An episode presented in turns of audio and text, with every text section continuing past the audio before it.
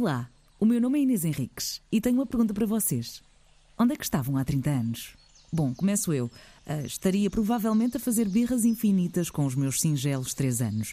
Enquanto isso, num outro ponto do país, bem a norte, quatro miúdos nos seus 20 anos começavam um pequeno festival de música numa vila minhota chamada Paredes de Cora.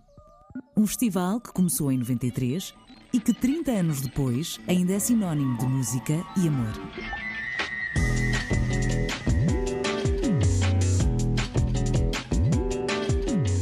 Quero apresentar-vos o novo podcast da Antena 3, Paredes de Cora 30 anos de histórias. Um podcast que conta várias histórias da grande história que são as três décadas do Festival Paredes de Cora.